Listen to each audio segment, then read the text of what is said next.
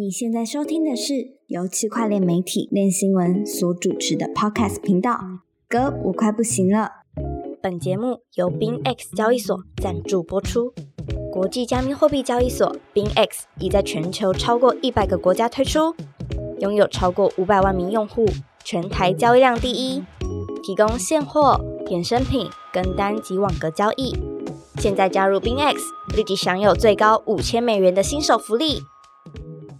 嗨，欢迎收听这周的歌，我快不行了。我们今天呢，因为的来宾就是 Josh 啊，Josh 也来过很多次。Josh，你现在最新的头衔是什么？Hello，大家好，我是 Josh。那个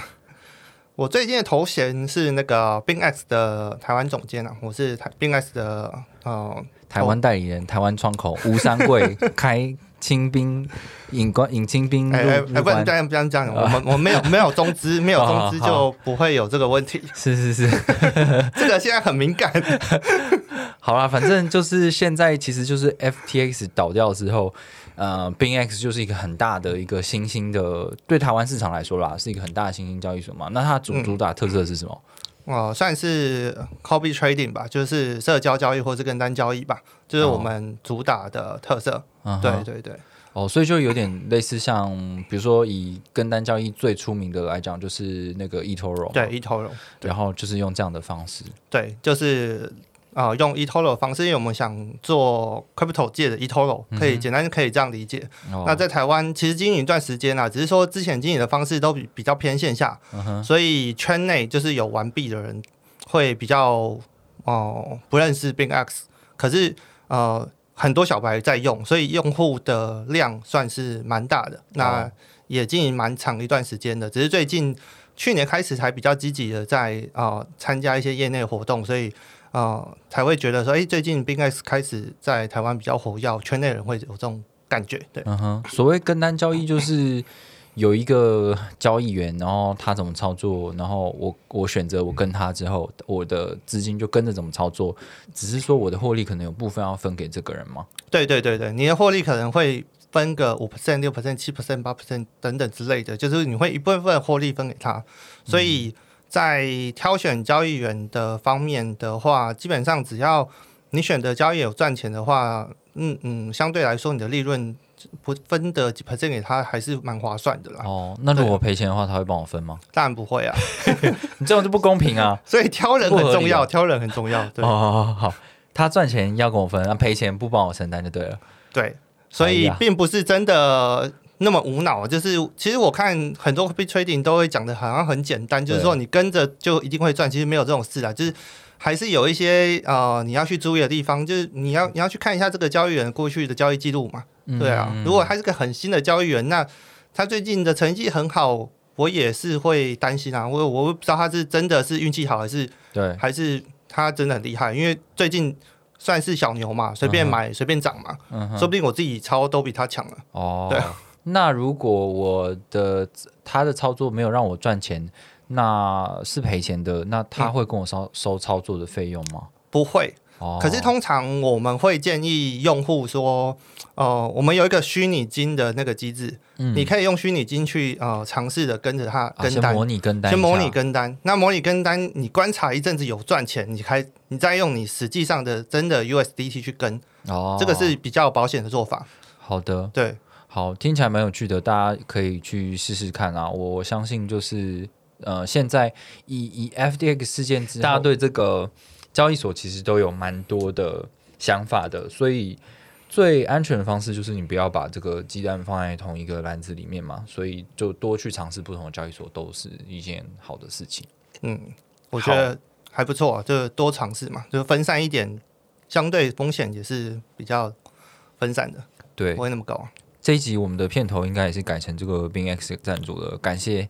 BingX 的赞助啊。上一个就是 FTX 嘛，希望我不会跟他们，希望我们的成绩会跟他们一样，可是下场是不一样的。对啊，因为现在出事之后，大家都会特别小心啊。对，好，那在开录之前，其实就是有跟 Josh 聊到，就是我们现在 Josh 有发现，就是最近社群开始都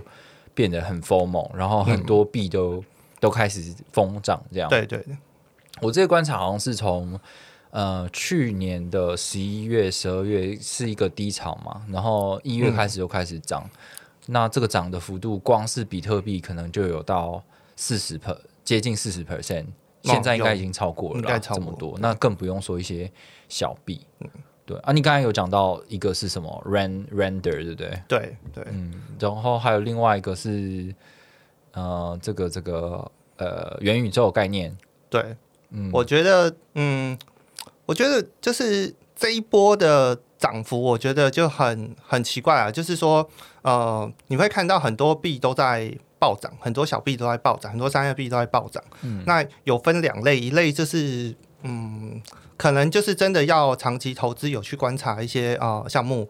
的人会赚到钱，那另外一类的话，就是完全就是呃跟风追涨之的才会赚到钱。嗯。因为因为老实说，就是在呃一个多月前，根本就没有人会去投资元宇宙相关的代币，嗯。完全就是因为 CD 喊单，对。所有人就跟着跟着一起上车。哦，哦，哎，关于这件事情，我真的是我觉得蛮讶异的，就是我一直觉得 CD 喊单这件事情是被操作出来的，因为我有特别写一个新闻，就是去讲、去讲说这个呃。这个 CD 所谓的 CD 喊单这件事情是来自于一个币安的 AMA 嘛，然后他们在讲说二零二三币安的这个路线规划的时候，呃，会可能跟元宇宙有关系。可是其实在这个对谈里面，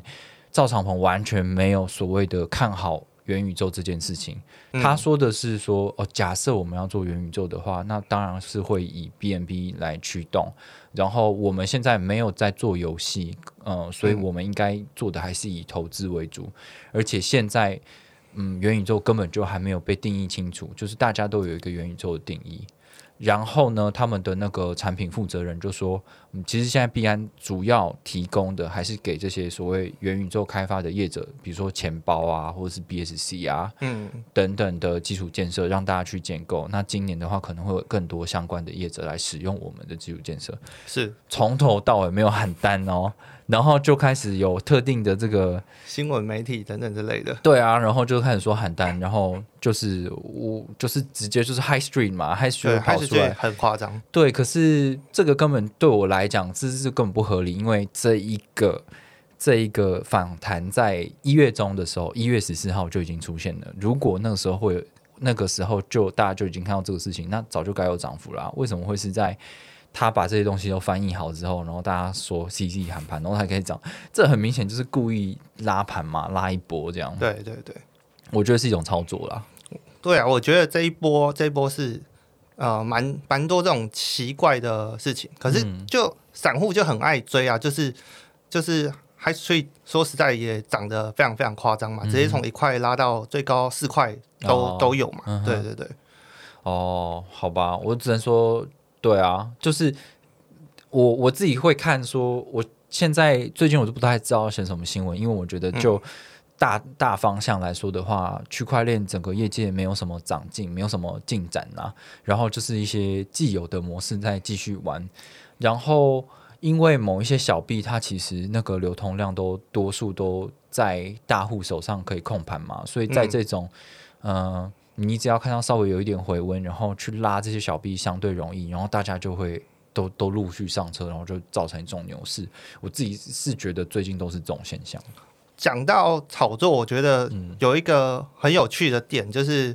我有观察到，就 Aptos 最近涨得非常非常的夸张嘛。对，那大家去看 Aptos 之后，后来有发现说什么东方神秘力量，后来嗯。就是韩国的加密货币交易所嗯很很扯嘛，就是他们几乎是全民炒币运动。对，那他们在一月二十六的时候，Aptos 的整体的交易量大概是超过十亿美元。嗯那你当天回去看，在币安的 Aptos 交易量现货交易量，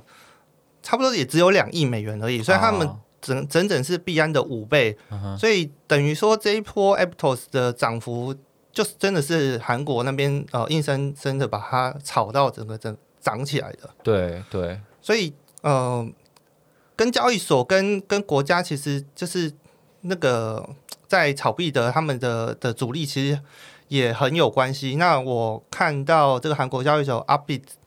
Upbit 他们最近又发生，最近也有一件很奇怪的事情，就是他们有一个 T 的那个啊、的币。嗯 T 这个币呢，它之前算是哦两个币合并在一起的，Keep 哦 Network 跟那个呃应该是 New Cypher 吧，我知道，对，嗯嗯他们交易量也差不多。他们目前我来录音之前，我稍微看了一下，他们昨天的在韩国的交易量，他们是 Aptos 是第一名嘛，嗯它是排第二名。那第二名它的交易量大概是一亿三千万美元。那在币安的交易量啊、加起来大概是两千五百万，也是快五倍。就是他们目前就是，如果你觉得你是跟风仔的话，你可能可以注意一下这个，因为他们感觉呃蛮尽全力在炒这个币的。对，这感觉就是我也不知道欸，就觉得水蛮深的，因为常常有一些币突然暴涨，都是啊，可能是 up bit 或者是什么嗯。bit sum，、然后他们他们突然有一个公告，就说、哦我们要上这个币，然后过过不过不久，它就就开始暴涨了。对，嗯，然后对，然后最近其实也有很多新闻，就是说韩国的这些交易所可能有一些丑闻啊，然后高层被抓啊嗯，等等的东西，就是而且他们的其实出入出入金。呃，跟转币不是这么多方便嘛，嗯它有一点在，有一点是封闭市场的概念。对对，所以才会有早期的泡菜溢价嘛，因为他们嗯真的很难把钱搬出来。对啊，嗯，好吧，就就就还蛮神秘的。那我最近 Josh 其实也有写了一个关于这个就是 Ape Token 的 staking 的的东西。，对，然后就是大家大家如果有关注这个 U Yuga Lab，就是 B A Y C，他们就是他们有一个道，然后自己出了一个 coin，就是 Ape Coin，、嗯，然后他做了好多轮的这个治理表决之后，总算要推出 staking。嗯，然后于是就是你只要把你的 Ape 币，然后配合你的这个 NFT 质押在哪边，然后你就可以有一个收益。对对。然后 Josh 最近好像发现了一个秘法，可以出现这个高 APY。对，你可以大概讲解一下吗？我 OK，呃，大概讲解一下，就是它的玩法大概就是，只要你有 NFT 的话，你的 APY 会比单纯你去质押 Coin、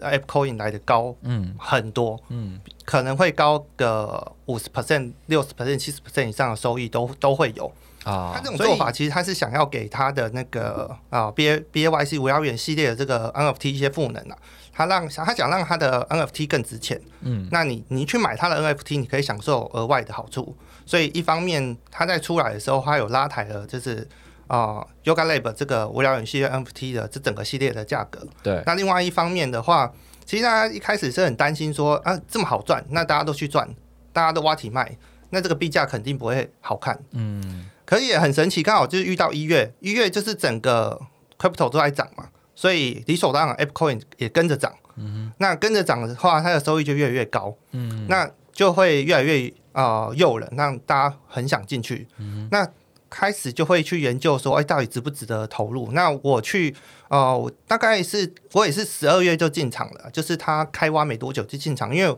我发现就是说，呃，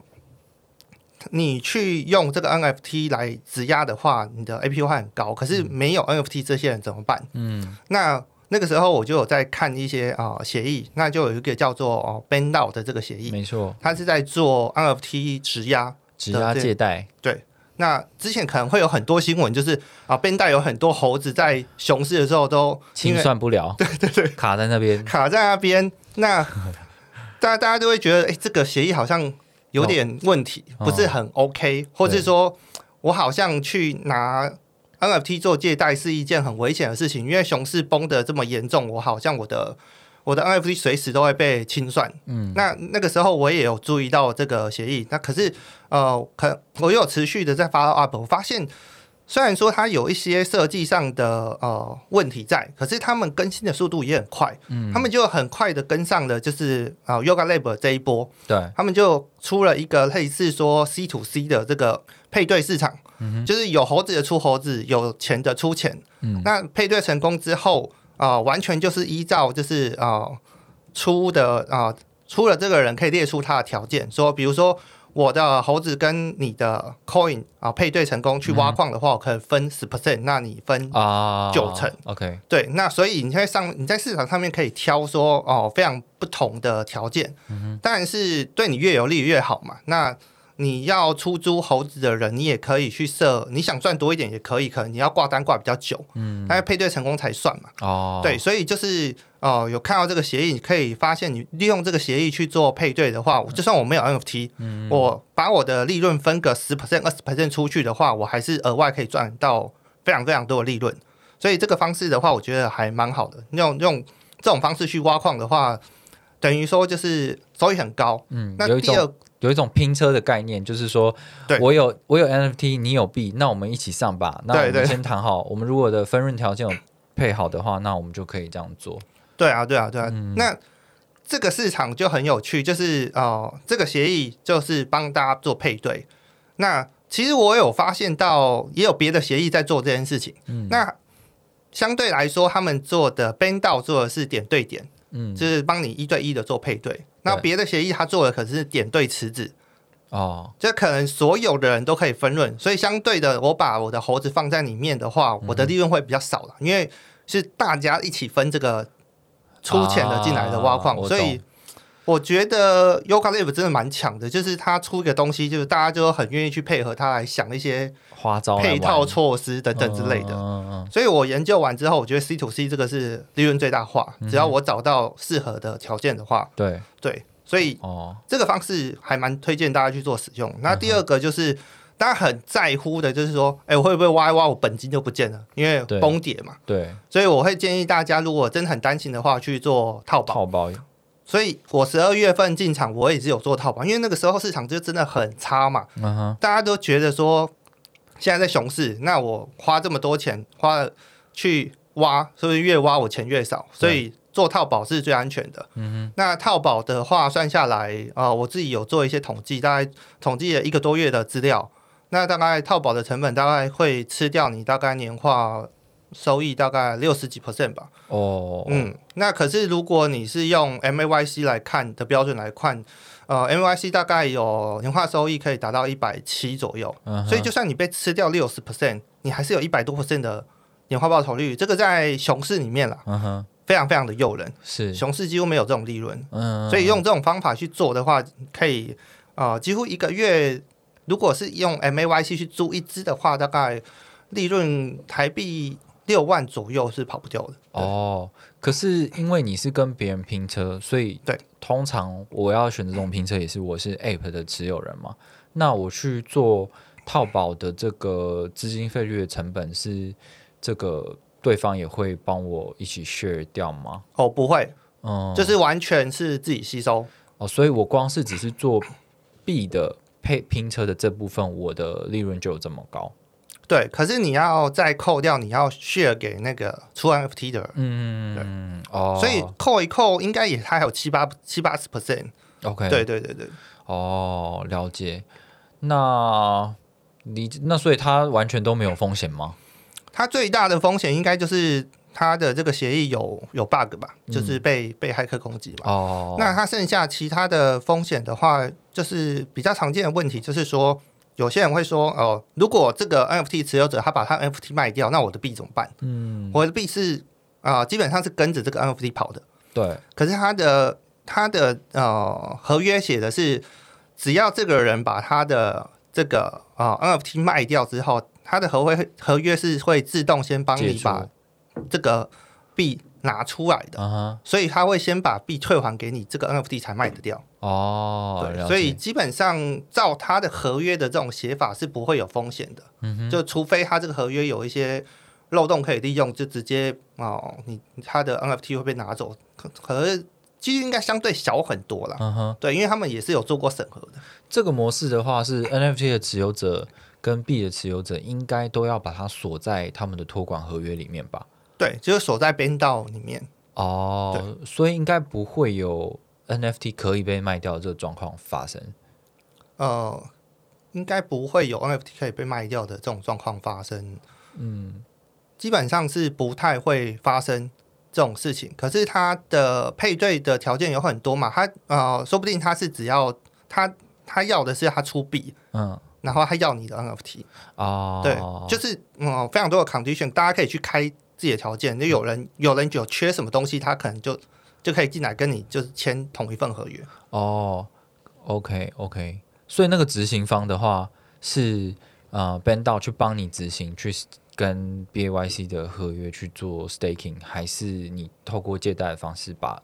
BAYC 或者是币给借出来，然后自己去做 staking 啊？哦，全部由 Band 到的合约去做 staking。哦，对那应该就还好啦，因为嗯就是 Band 到就是一个主要的托管方，所以他帮大家凑完单之后，再由 Band 到去执行，然后 Band 到可能在中间再抽一点费用这样子。对，他会抽大概四 percent 的利润的费用。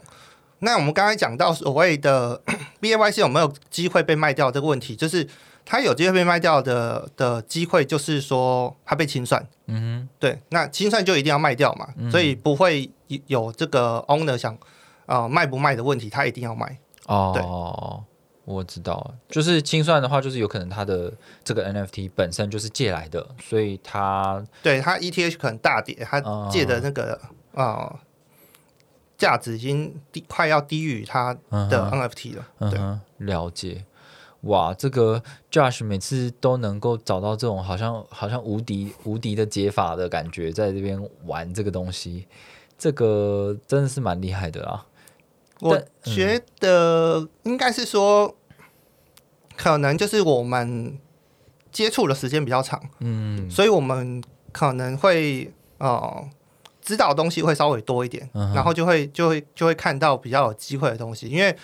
我觉得在在币圈里面啊，就是说真的是对项目越熟悉的话，不管是投资或是你在玩这种呃套利，或是或者是这种避险的方式，嗯，你可以想到的工具越多的话，对你来说你的胜率会越高。对，比如说，我们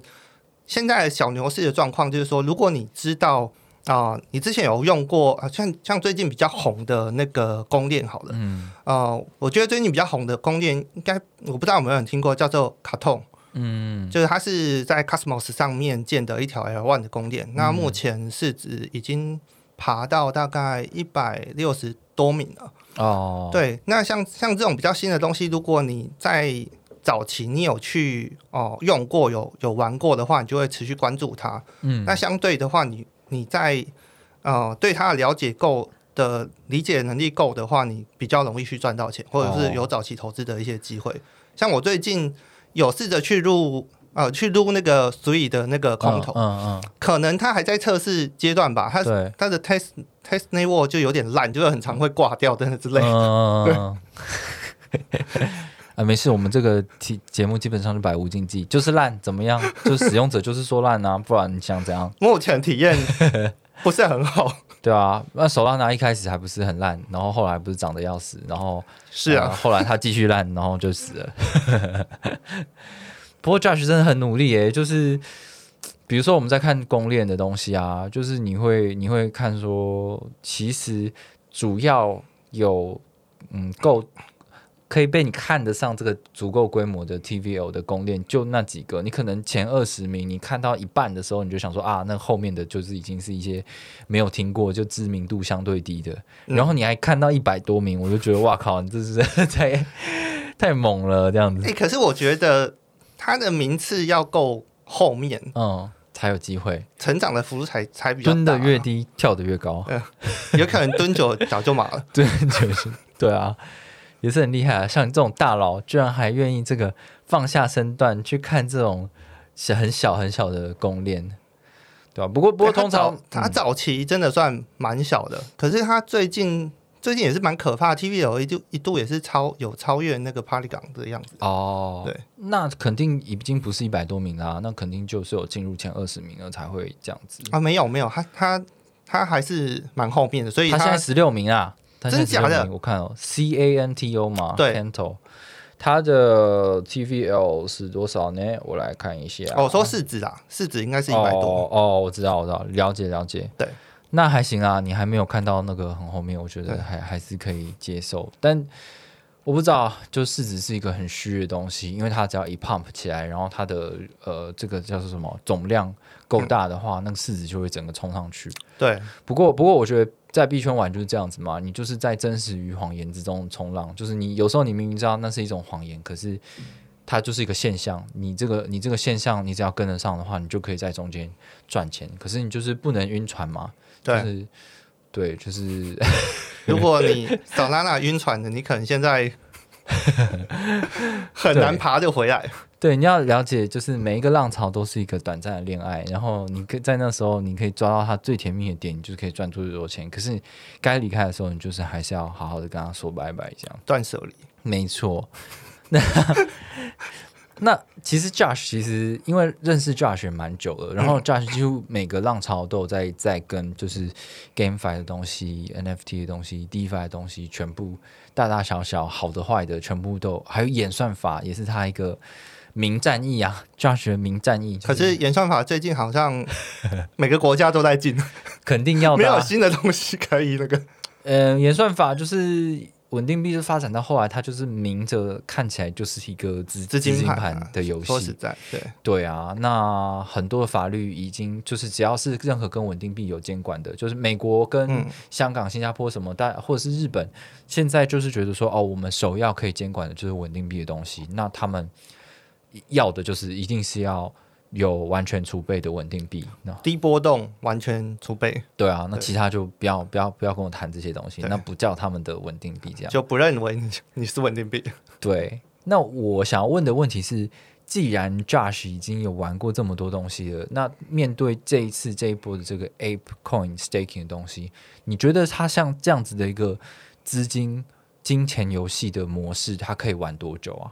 我原本是不太看好的，所以就算我有去挖，我还是会做套保。嗯，那老实说，没有人会猜到上个月会有这么疯狂的涨势，所以相对那些就是没有做套保，他们可能本金都已经翻一倍以上。啊，对，那反正反正市场本来就不是我们可以预期的嘛，那我们当然是把风险降到最低的方式去做参与嘛。对，那整个一月，整个经过一月，我后来有再去调整了一下我的整个观点跟想法啦。因为呃，原本我是觉得这个游戏应该玩不久，因为前面太多人玩过这种游戏了，嗯没有一个是可可以以让币价可以持续哦哦、就是一直向上涨也好，持平也好，大大部分都是一直往下跌啦。对啊，那它主要这次是搭配他们有一个小游戏嘛，嗯就是 Dookie 的那个那个一个下水道的一对个，Sure，对。那我是自己是看到还真的蛮多人在玩这个游戏的，嗯，可是呃大大概也快了，应该是这个礼拜就会快照了。哦，那你的成绩都定了之后，应该就不会有人再去消耗 App 去玩这个游戏了。嗯，那后面的话就比较难讲，会有继续有有这种声势了。嗯嗯，对啊，因为好，虽然说你大家最重要的有有出现这种呃资金游戏，大家最重要的就是去在意说到底谁在接盘嘛。对那呃，第一个就是像 Josh 说，就是需要有币，然后去做 staking，那这里可能会构成一个买盘。不过以过去的所有我们看过的经验嗯都是一样，就是这个这样子的买盘绝对撑不起大家在倒挖题卖的这个过过程啊。对，那当然，他加了另外一个游戏，让你觉得说，哎，不对啊，我没有应用啊，所以有更多人要玩。可是大家要非常理智的去看待这件事情，就是这种游戏绝对是昙花一现，而且就算它很受欢迎，它它支撑的量也不够付大家的没矿没错的费用了。而且它，而且它重点，它不是一个 long term 的游戏。嗯，对它，它嗯，因为大家会疯狂想去玩，就是 Yoga Lab，它就它它真的很大方啦。就是你嗯持有哦它的系列的 NFT 的话，它常常会给你一很很多的这种空投的价值的东西。嗯，所以大家还会那么疯狂的想要把啊、这个游戏的名次打上去。对，那它有一些可以 boost 的方法，就是你不外乎就是你要再花一些 app coin 去让你的分数可以更容易达到更高等等之类的。嗯，那这个都是啊、app coin 在这一阵子会被啊、有强烈的买盘的原因。可是嗯当这个游戏结束了，它的这个计分快照都结束之后，就这个相对的这个买盘的力量就会减少了。就没有这个动力了。对，就是就看后面 Yoga Lab 要怎么玩吧，因为它还有再推出第二个下两个阶段，那我不知道下两个阶段他想干嘛。哦，对，这这个到后面可能大家都会计算嘛。如果嗯我玩这个游戏，我投入的成本，我一定是希望说我会得到奖励是呃超出我的成本，这样我才有赚钱，这样才有意义。对，那要不然的话，就是要有输家。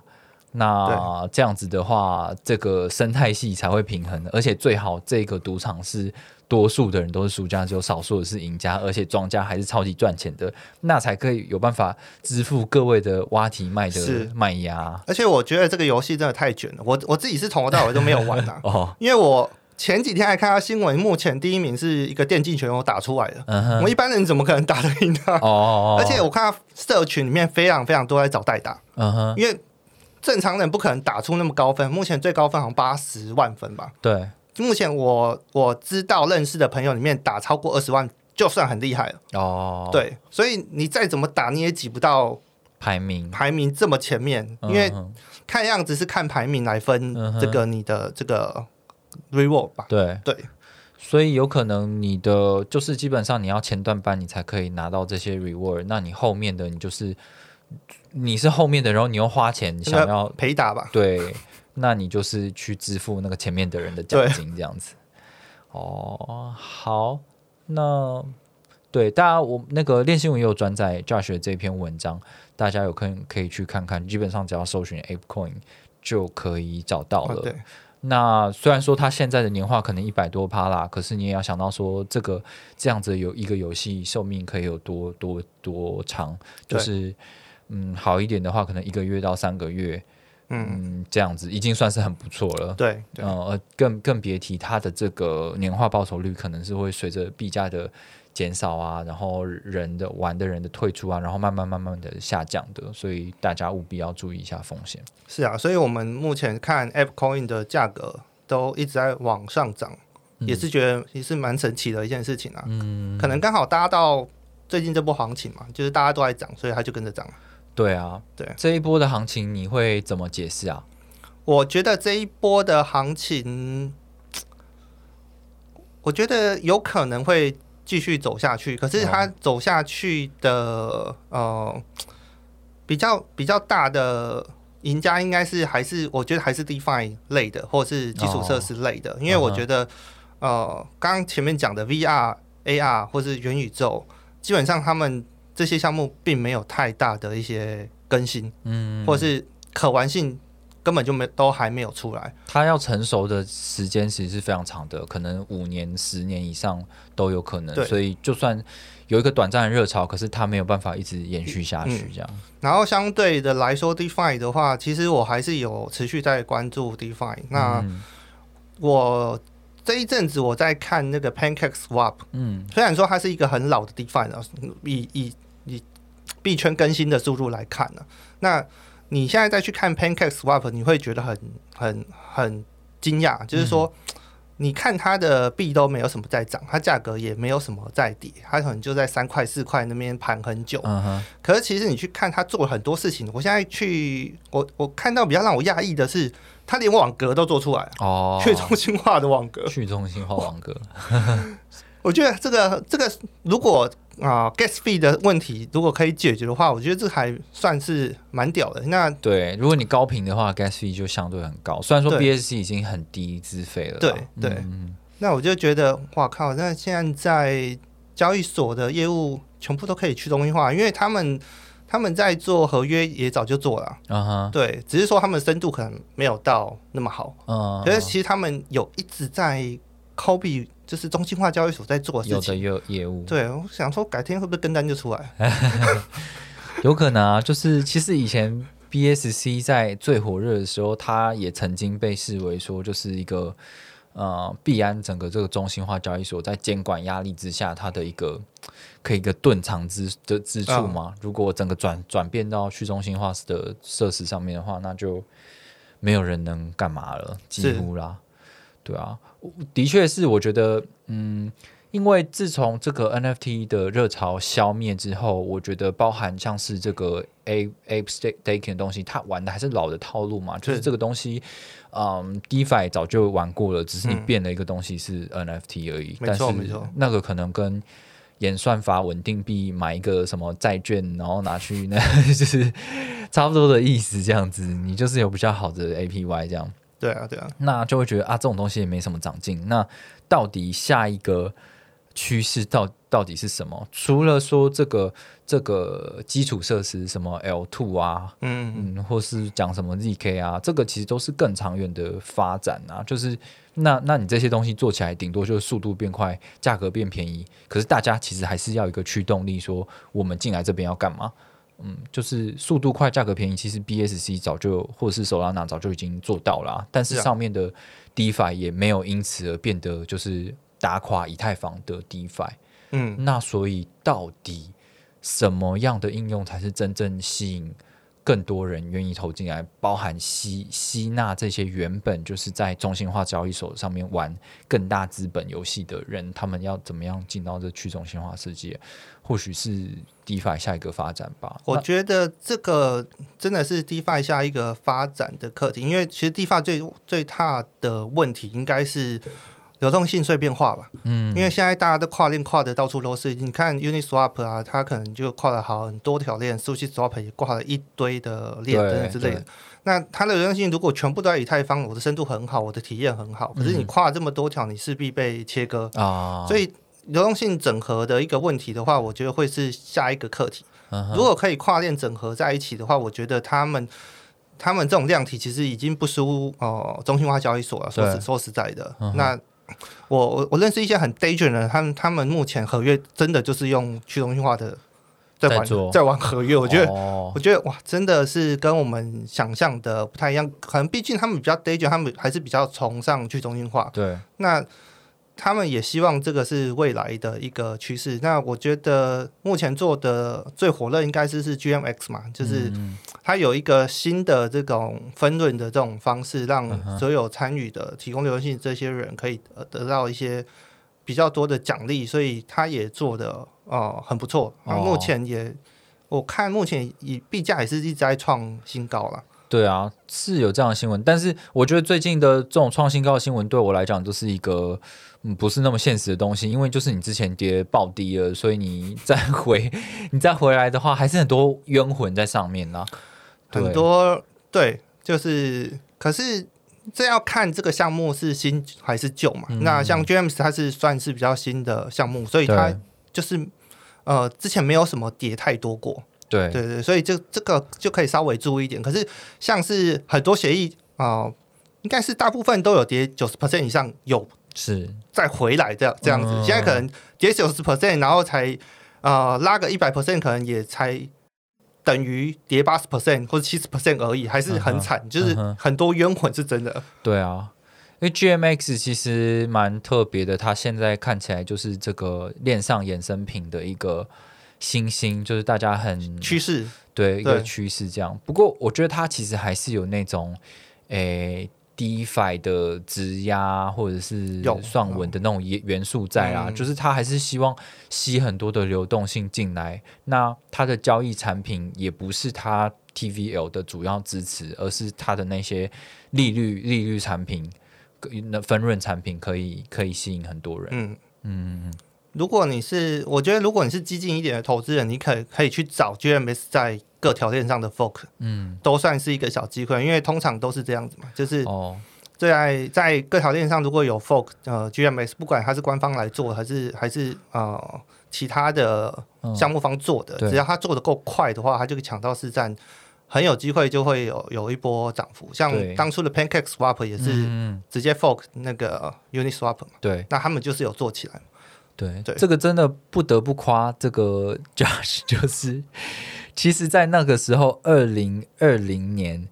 早期，就是真正的牛市还没有来的时候，那时候呃，Josh 就已经在看 BSC 上面的东西嘛，就在就在玩，然后呃，然后多链发展之后，它整个迁移也很快，就是。他很清楚知道说，当有一个成功模式在 A 链上面成功的话，B、C、之之类的其他链，就是都会有一个热潮，然后再再去冲刺一波。所以如果你有很早就去尝试跟布局去研究的话，这些零零总总加起来的利润都都会是蛮可观的啦。嗯，没错没错，就是就是算是比较激进的，可以用这种做法，因为通常激进啊通常很容易在新 你这样搞得我们很累，搞得我们好像是一个懒鬼一样，我每天在那边写新闻在懒。哎、没有啊，我们我们也是有爆掉过的，好吧？我知道，但是这这种东西就是，呃，你尝试十个，可是你成功三个，但是这三个的暴击率就是可以盖过你其他的赔损损坏损害的东西的的内容。对，有有点像我们那个交易常在讲的盈亏比吧，对不对？嗯，对啊。哎，好可怕哦！听到你讲这些，压力好大。我觉得我们自己是一些懒鬼，每天都没有在投资，还说自己是在在做媒体还是什么币圈的，我们根本就不是，我们只是一个旁观众而已，对啊，呃，好，就是 Josh 这种流派呢，其实在整个币圈社群来讲，还是非常多人是这样子的，而且蛮有的人是更激进，然后。嗯，即便有一些东西是看起来非常小众，你看它的 TVL 或者是看它的呃互动链上互动数数量，相对来讲都都小，可是你总是可以找到一些获利空间呐、嗯，那看起来这个 Josh 已经动起来了，难道牛市又要回来了吗？Josh 还搞这种事情的时候，不就是 我最近真的是有比较认真在、哦。在在看一些新的东西，因为觉得我觉得大家都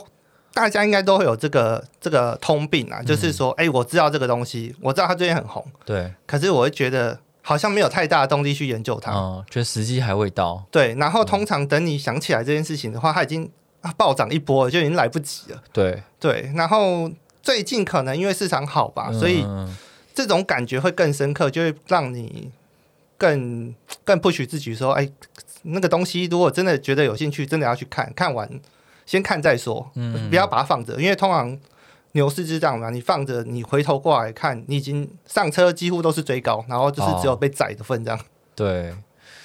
是这样没有错啊。所以其实大家每次看到媒体那边写说什么什么大涨多少破新高，就是定了对啊，那你 你只能，所以我就觉得这种东西就是你到时候只是你你是旁观者啊，那你真的要成为先驱的话，你还是要有一些方法论去做做研究。这样，你看到一个成功模式，那你可以，你知道这个模式是 OK 的，那在其他链上发生的时候，你就可以自己去找，你可以可以提前布局，然后你不用用太高的资金，就是你你要有一定的风险配比，你去做尝试，比较容易去成功啦。你等到媒体在那边报，我跟你讲，媒体全部都是套好的，他们后面都有人在支持。他在那边说什么大涨几帕的时候，就是人家已经付钱给他要写要出货，要出货。对啊，那你这只是被割而已，所以不要太相信媒体的东西啊，包含练新闻。但我们比较不会写早期的这种东西，就是嗯，我我们知道我们写出来之后，就是也是有点晚了。对，嗯好，那是啊，就是可是就我而言，我是相对保守的，就是你现在回过头会觉得，二零二零年开始的那一段爆炸性的牛市，其实跟总体经济的宽松政策有很大的关系嘛。对，那因为这两年来都是属于紧缩的政策，嗯那最近会转好，也是因为好像开始慢慢的这个紧缩政策没有这么狠了，它的升息幅度没有那么大。那美股呃去年底跌得很惨的这些科技股，在今年也都都全部回血了，这样子，所以连带影响到就是加密货币市场这种比较投机性的资产的市场也有回血。嗯，可是整体来讲，我还是觉得说，干这个大环境还是没有没有到非常非常的好。对啊，对就是这个是我唯一呃 concern 的一点。我觉得，嗯，可能这个行情大家都会有。那如果在做 crypto 投资的话，如果你是一个比较稳健的投资人的话，我想你会选的标的就会比较偏向它的历史性会比较久一点，因为至少它有一个 pattern 在嘛，你可以你知道它过去的呃周期大概长什么样子，嗯，那你拿的也比较安心。如果你买了一个很新的代币，它虽然最最近很牛，可是我我相信一般人啊也不敢拿太久，因为很多新的代币都是直接就是直接归零了。嗯，那相对的，如果你真的很保守的话，我还是建议可以买那种比较老一点的币，就是啊，老韭菜的信仰很足够，它有一定的老韭菜在买，就是比如说莱特啊这种很久的，就是它有他的信仰者在嘛，没错。它至少不可能会归零这样子啊。没错，对。就算他就是他们要被割，他们身上也是刀疤满是伤痕的，他们也是很硬的，就是我挺得住，我不会因为干下下跌了十几趴我就整个跑掉，就是有有信仰啊，信仰太深了，说我我就是不跑，我脚没错，打死不跑。或者是说割人的那些机构基本上也都赚够钱了，他没有必要在这上面再做更多的操作，他宁可去做比较新一点的币，那更有话题。他割小币可比较新的币可能比较容易，割这种老酒他有些就是割不动，他打不死。对啊，对对啊，所以嗯，大家那那那 Aptos 跟 Sui 算是算很新的币，请小心。对啊，你什么东西都没有，还在那边乱涨一通，小各位小心啊！但是不是说不是说没有用啦，而是说就是呃，我觉得加密货币的投资当然有它的愿景，但是大家都是要进来赚钱的，所以你要你要谨慎看待任何一种乐观或悲观的现象，这样。嗯嗯，好了，前面这个我们节目的这个前半段呢，三分之二的部分呢，几乎都在讲 Josh 有多厉害，但接下来就要讲一些 Josh 的蠢事了。这大佬搞什么鬼？这大佬最近居然这个 TG 账号被盗，怎么会？你这是老鸟了，然后你的钱包也没被盗过，你的什么，嗯、不知道，你账号也没有外泄过，你 TG 怎么会被盗？好，我我这边要先郑重的跟大家道歉一下，对不起，我的 TG 被盗了。我相信我的很多朋友也或多或少有因为有 TG 盗被盗了，然后你也不小心连带影响到你的 TG 也被盗了。哦，对，那我觉得呃，第一个是我 Telegram 被盗这件事情，然后第二个，为了刚刚有讲过钱包被盗这件事情，其实我也有被盗过。哦，你有被就是盗过？所有韭菜会发生的事情，我几乎都发生过。其实，我们都，我就是你不要觉得啊、呃就是我特别厉害，没有，我就我只是比较资深被割，伤痕早期累累啊。早期比较被早割过的韭菜而已，对对对。嗯 那 Telegram 这件事情的话，我觉得还是有必要来讲一下，就是让大家可以有一点警惕的作用，嗯让大家知道说，呃，这怎么预防好了。会被盗的这件事情呢，呃，是发生在其实我们有在用 Telegram 都知道，只是很容易就有一些陌生人来私讯，对，然后通常都是诈骗。嗯那对我也来说也是一样，只要有陌生人来私讯我的话，基本上我是不会理他的，嗯我不会跟他讲话的，因为我觉得他是诈骗。那这次为什么我被骗到呢？可能就是因为我曾经跟这个人有聊过天，哼啊，然后我跟他没有到很熟，所以我不了解他的讲话的语气。可是我知道说，哎，我们之前断断续续有聊过天，我把他当朋友，嗯，所以他还问我说，哎，为什么你有两个账号？然后我就去看了一下，啊、他截了一个图给我，然后我就看了一下我的对话记录。那我对话记录，我就感觉看起来，哎，他也是在我的对话记录的框里面也有两个。嗯那可能很明显就是一个是假的。那因为他截了一个图给我，所以相对的我也会截，我就反射性动作就截一个图给他。哎，我我看到的状况跟你差不多，就想要告诉他。那其实他利用的原理就是他尝试着去登录你的账号，嗯那他去做 reset 这个动作，所以系统会发验证码啊给我，因为他登录我的账号嘛。啊，那给我的话，如果我不小心截图没有注意，就把嗯我的这个验证码给给出去了。嗯，对，所以总共就是分成两个部分，就第一个，可能这个朋友他被盗了，我不知道，嗯然后我不小心把图解出去了。嗯那第三个就是我最不应该 没有预防到的，就是我验二阶段的验证没有开。啊，如果有二阶段验证，就是大家记得要去做啦。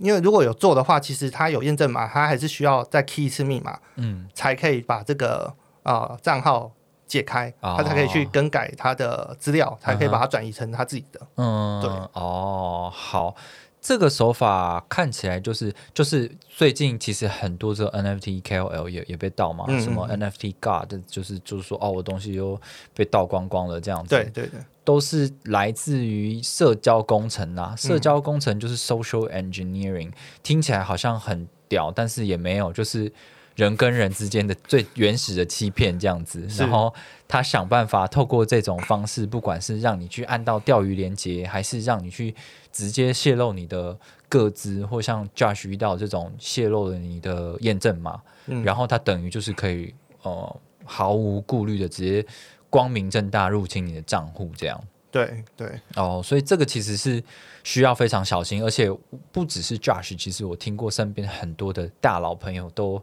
中了这一招。嗯，嗯，只能说就人太好吧，Josh 就人太好啊，干嘛要截图给他看啊？可能可能就是我觉得我之前有跟他聊过天，啊就觉得他是朋友，所以就不把他当成一般的来陌生人来私讯，就是直觉他就是诈骗。嗯，可是我没有想到他是因为他的账号也被盗，哦，，对，好，那你经过这件事情之后，你的处理方式是怎么样？我觉得这件事情第一个处理方式可能就是先先通知，就是哦、身边的朋友以及有帮协助管理社群这些朋友，让他知道说我的账号被盗了，嗯，那他们就不会哦、因为我的账号被盗，他们也哦、被没有被做没有做阶段骗了，，对验证，然后连带被被骗了，然后该发社群公告等等之类的，哦，然后魏德这边其实当下我有跟魏德讲这件事情，那魏德也有提醒我说，那你可能要跟你所有的朋友说，把你们的通话记录全部都删掉，嗯。因为里面毕竟多少会有一些呃机密机密的或是比较隐呃裸，我不知道是谁裸照。所以这样子还才不会被再二度利用啊，我觉得是这样子的。主要是因为我想到说，哦，我跟 Josh 的对话里面，我讲了很多别人的坏话，然后我想说啊，不行，这个流露出去不行，而且要赶快把它删掉。对，但是这个就是非常，那幸好 Telegram 有一个功能，就是呃，在一个对话里面，双方都是有权利把对，这个对话完全删除的。完全删除对，。所以我会建议说，大家如果遇到这种情况，除了当事人要赶快通知所有人，可能把这个人封锁、删除之外，还要把你们之间的这个对话记录删掉，因为搞不好你有什么呃地址、汇款的地址啊，或者是你银行账户啊，或者是你的个资啊，都有可能会流露出去，这个是非常要小心的。，对，这个这个非常非常的重要。更可能就是可能 Josh 就是有人会传裸照给他啊什么的，那这个就是也是有点危险。这种应该不能删掉。什么？对，好，那你觉得之后要怎么样预防这件事情？我觉得最主要的还是就是二阶段验证要做啊，因为可能大家懒得去做，所以会会漏掉。可是他其实真的有做二阶段验证，真的还蛮有帮助的。至少说，他就算拿到你的验证码，他也没有办法直接把整个账号拿走，对，这个是最重要。然后第二个就是呃，针对 Telegram 呃私讯聊天这件事情吧，就是如果对方有要求你做一些额外奇怪的动作的话，就是还是好好聊天就好，不要乱传一些档案有的没有的，哦基本上就是应该都不会出事的。因为我看很多社交工程都是给你一个文件，然后你打开那个文件就中、就中奖毒。了。对，所以在传一些档案文件，我觉得这些的风险相对非常非常高很多。嗯那如果纯文字在聊天的话，我觉得基本上没有什么风险，除非你你你有就是笨到把你的私钥都密码 key 出去，才有可能真的会中奖，不然。文字上其实没有什么太大的风险，我觉得。对对啊，嗯，有时候就是要特别注意一些连接啦。然后如果、特别是一些网页，然后呃还有档案，有有的有的是传一个什么 Excel 档或者什么，对对对，这种是最难。哇，那个真的很难提防对，因为可能你下载之后，它就是变成在你的电脑里面有监控软体，嗯然后如果你又不小心在查看自己的助记词啊或是要什么的，哇，那你就错了这样子。像这种的，我也有身边几个 KOL 有遇过，嗯他们就是可能他们比较谈蛮常在谈一些商务合作，对。然后对方就会提一个 proposal 给他，对，然后没想到这个 proposal 就是有有毒的，毒的，嗯，然后就中奖了，哦。然后就就瞬间就被盗了。对哦，可是我有听说，是不是这个 iOS 系统的相对相较于 Windows 系统比较不容易中这种招啊？还是都一样？iOS 算是比较不容易中一点啊，因为它的系统毕竟跟 Windows 来讲的话是比较不一样的，而且、嗯而且如果你是一个嗯如果你是想要到别人账户的一这些 hack 去做这些程式的话，你优先做还是做 Windows 啊？因为用户比较多嘛。嗯嗯，对啊，好的，嗯，好，希望大家都可以，嗯，不要中这种招啦，就是不要贪小便宜。然后，如果你点进去的话，有一种更显而易见的，就是你点进去这个网址链接，莫名其妙就要求你的这个 MetaMask 要做一个 approve 什么，叫你许可某一些签署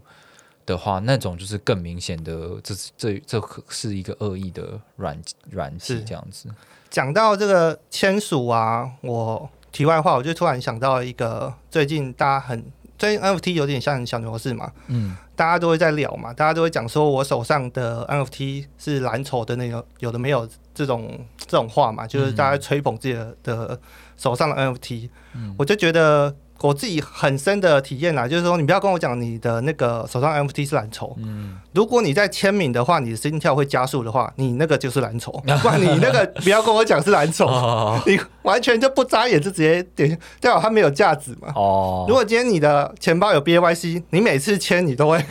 你都会很紧张。啊。对，对啊，这就这个事情其实就是那个 NFT God 他在被盗的时候，其实他有讲，他觉得